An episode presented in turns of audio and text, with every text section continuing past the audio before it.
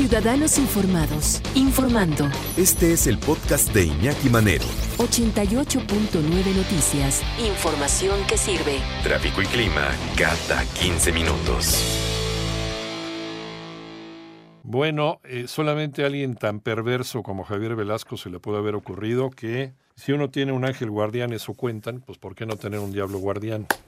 Pues sí. Doctora Tamara Trotner, ¿cómo, ¿Cómo estás? estás? Bien, ¿y tú? Bien, encantada, emocionada de estar reseñando esta novela. No, no, pues igualmente. Sí, sí, me acuerdo cuando la leí, cuando ganó el premio Alfaguara en 2003. 2003. Sí. Mi- cua- todos los escritores en lengua hispana quisiéramos ganarnos el premio Alfaguara. Claro, es uno de es una de las grandes. Sí.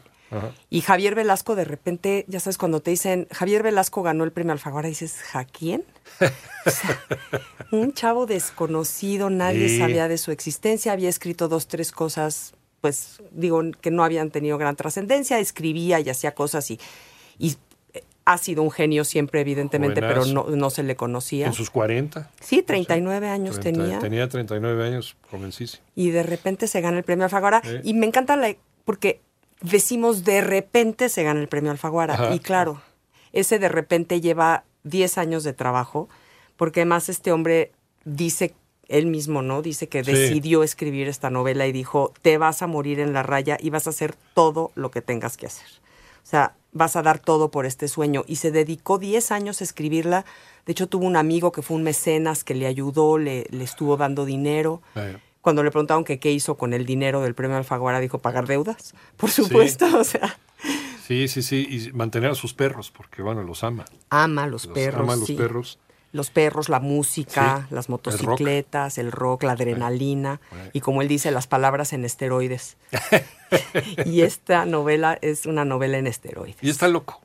Está loco. Por a mí me encantaría tener eh, una porción de la locura que tiene Javier. Claro. Es extraordinaria su locura. Es extraordinario. Y él dice que él empezó a escribir a los nueve años Sí. como una forma de escapar de las aulas y que ahora lo hace como una forma de escapar de la locura. Y no, no lo está logrando, No, no pero... lo logra. Y qué bueno que no lo Más bien nos mete a todos a, a Ah. su locura y es una locura espectacular, porque si es, tiene una forma de escribir que sientes que lo hizo de un plumazo y que lo hizo además en tachas y drogas y, Y no. todo lo. Y no, No, no, no, él es así todo el día. ¿no? Sí. Desde que se levanta hasta que se acuesta es así. es divertido. No necesita meterse nada. No, no, no, no, lo acabo de ver en una presentación Sí. de un libro y es verdaderamente es un hombre que vive como escribe y escribe como vive. Y, y sí nos dice mucho que le gusta mucho acercarse a sus personajes y, y probar lo más cerca posible lo que sus personajes están viviendo. Aquí estuvo hace, hace dos años y medio más o menos con, con eh, Los años sabandijas, que fue su, su novela más reciente, porque está preparando otra que es Entrega Insensata, me parece. Algo por el estilo. Algo, algo así. Sí. En Los años sabandijas vino aquí a, a platicarlo. Ok. Ha de haber sido tipazo. Bueno, no- no divertidísima la plática, ya me con imagino.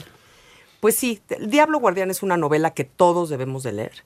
Todos los mexicanos por mexicanos y por admirar a un mexicano que le escribió y todos en general es. porque es una gran novela, porque además nos da lecciones de vida de una forma entre cómica y, y sádica y dolorosísima. Es una novela que lees y no puedes dejar de leer, pero casi casi la lees tapándote los ojos porque sabes que Violeta se va a meter en broncas y, Ajá, y- en y algún momento. que no va a salir, que no va a salir bien de todos estos asuntos, ¿no? Este es básicamente la novela rápidamente es una chavita chiquitita que le roba un montón, ciento y pico mil dólares a sus papás, papás. que a su vez le robaron a la Cruz Roja, entonces no se siente tan culpable. Y este hecho va marcando toda la novela porque es exactamente esto que nadie somos blanco y negro, Iñaki, nadie somos malicísimos ni buenísimos. Y esta niña, que es una niña en el momento en el que empieza la novela, va cometiendo pues una serie de crímenes y va cayendo en prostitución y en drogadicción y en...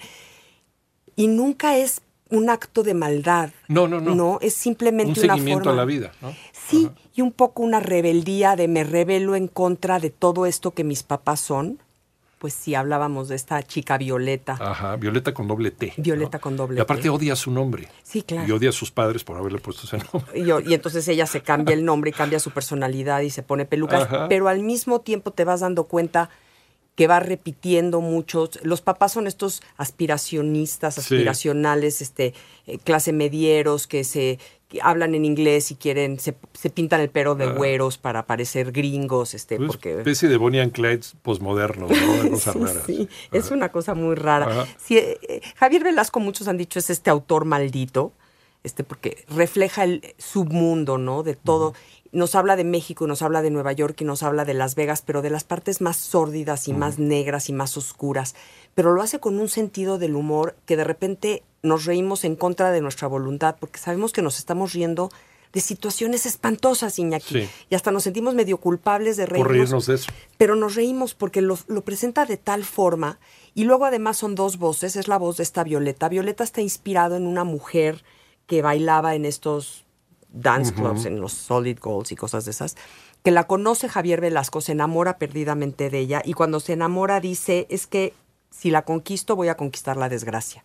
Estas personas que sabemos que si las contraemos es como contraer una enfermedad. Sí, así. ¿no? Y sabemos que nos van a hacer daño. Y hay unos que nos lanzamos de bruces y hay otros que tienen un poco más de inteligencia, como tuvo Javier Velasco. Y se paran y dicen. no sé si por "No". decisión propia o porque no, le, no lo pelaron, habría que preguntarle. Pero dice, decidí olvidarla para siempre y para eso tenía que contarla. Y entonces dice, la necesito reinventar. Y cu- cuando escribimos hacemos eso, ¿no? In- Reinventamos. reinven- Sí. La, la realidad, ¿no? Pues la, La realidad, contamos. y sobre todo, sí, y, y- y- y qué padre sería si pudiéramos como reinventar a todas estas personas que nos han dolido, que se han Claro. quedado como, como astillitas en el cuerpo, las reinventas y ya te las acomodas a lo que tú decides y entonces va- vas quitando rencores, ¿no? Y las perdonamos y nos perdonamos a nosotros mismos también, ¿no? Exacto. Al, al reinventar ese personaje. Totalmente. Somos como pequeños dioses, dioses de bolsillo. Es padrísimo. ¿Qué Y Javier? Velasco hace eso con Violeta, Ajá. además con una voz femenina, jovencita, increíblemente bien hecho, y hace eso con Pig, que es el otro personaje, que es muy autobiográfico, que es este muchacho poeta que trata de... Y la parte de Pig es tan poética. Mira, yo iba subrayando frases que el libro, en toda la parte de Pig quedó amarillo, de, de que subrayé básicamente todo, porque es genial lo es que un Pig desahogo, dice. Pig. Pig es maravilloso Sí. porque tiene unas frases que dice, ¿no? O sea, eh, y algunas de las frases que puse yo ahorita en las redes, que son frases maravillosas, este, la intensidad de una pasión se mide por la soledad que le precede, frases así que son, que las lees una y otra vez.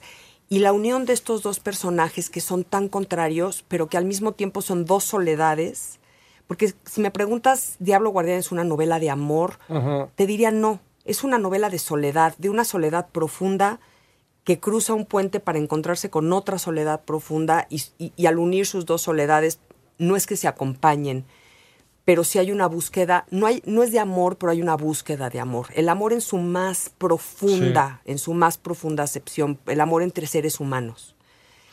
Yo Es- se lo dije a Javier, eh, tu novela es una novela costumbrista, pero que ocurre en, en otra dimensión, mano, no en esta. Pero, Claro, claro. pero es, costumbrista. Es como, sí, sí, es antirrealismo mágico, Sí, por sí, sí, ejemplo, ¿no? Es, sí. y, y- y- y- y no- y nos explica y nos dice, creo que al acabar de leer la novela nos damos cuenta de lo que él dice, esta vida no tiene sentido. Y finalmente lo increíble de esta vida es que no tenga sentido, que le tratemos de dar un sentido cada mañana al despertarnos. Nos queda un minutito, doctora. ¿Por qué Sí. leer Diablo Guardián? No nos las podemos perder por Ah. todo esto que les hemos dicho. Realmente Diablo Guardián es una novela que te va a cambiar desde tu forma de ver la literatura hasta tu forma de ver el mundo y, y- y de entender al prójimo. Cuando veamos a alguien en la calle que la está pasando muy mal, quizá en vez de esquivarlo, volteemos a verlo y digamos, ¿qué necesitas?